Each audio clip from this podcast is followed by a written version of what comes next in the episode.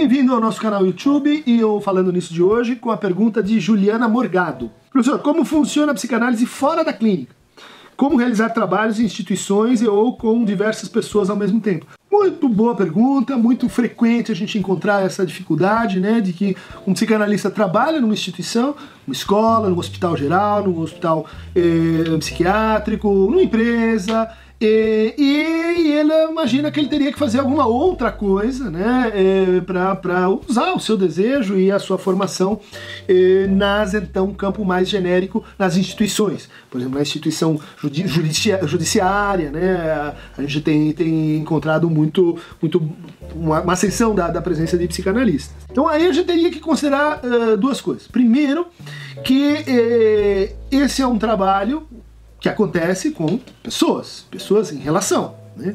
Muitas vezes nesses eh, lugares a gente tem um, um ambulatório, a gente tem um lugar onde vai, por exemplo, escutar grupos, vai escutar pessoas em situação uh, privilegiada, sei lá, uma entrevista, eh, ou um acompanhamento, ou num RH, eh, ou numa escola, né, uma coordenadora pedagógica, e que então tudo isso tem que ver o quê? Tem que ver com relações humanas, tem que ver com relações humanas mediadas pela linguagem, pela linguagem, pelo desejo. Né?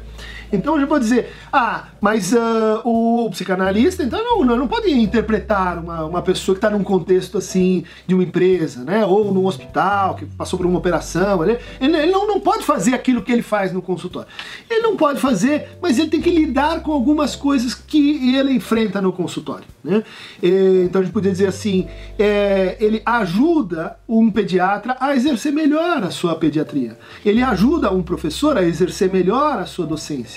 Ele ajuda um juiz a exercer melhor a sua magistratura. Ele ajuda a o quê? Que as relações possam ser pensadas eh, com menos, por exemplo, identificações.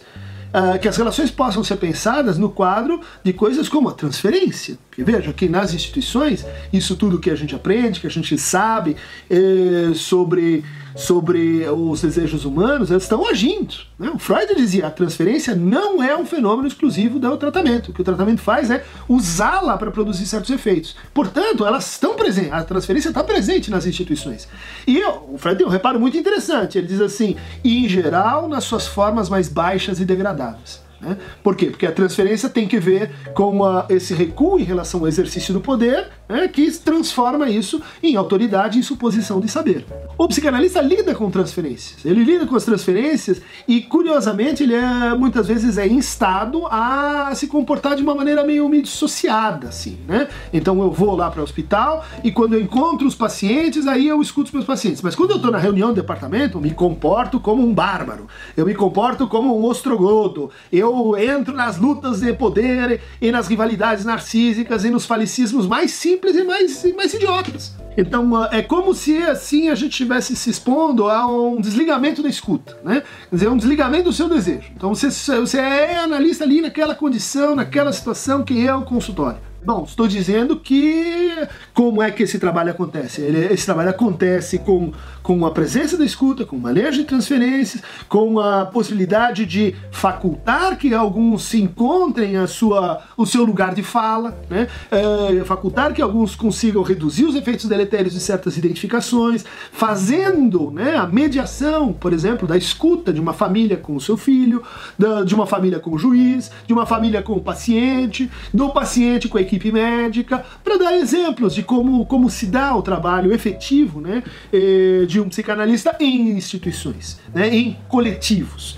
Uh, para isso, eu sugeriria um trabalho uh, pouco lido, mas fantástico, de um colaborador direto do Lacan, Jean Horry, chamado O Coletivo onde ele pensa né, a, a, a função do psicanalista em coletivos é, em grupos, em instituições, em movimentos sociais, em, eh, em processos onde o que a gente não tem é aquele setting protegido, singular, uh, abrigado, né, secreto, sigiloso, mas a gente tem situações enunciativas, situações enunciativas que merecem ser escutadas, que merecem ser manejadas, para que Uh, outros profissionais então façam melhor a sua função. Por quê? Porque se atrapalham com a, com, a, com a presença do inconsciente, com a presença de sintomas, com a presença de eh, deformações e compromisso. Né? Uh, agora, a, a, a, versão caricata da coisa é imaginar então que o psicanalista vai começar a operar obscenamente descrevendo esses processos. Né?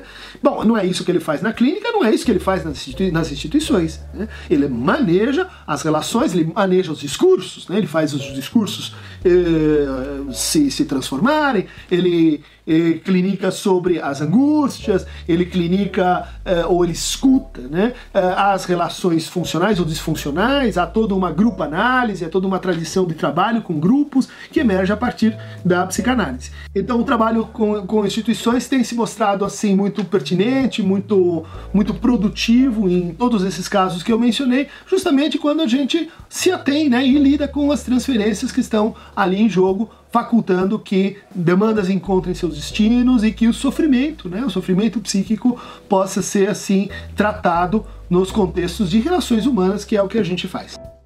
Para receber mais notícias do nosso canal, eh, basta clicar aqui embaixo no Aqueronta Moveu.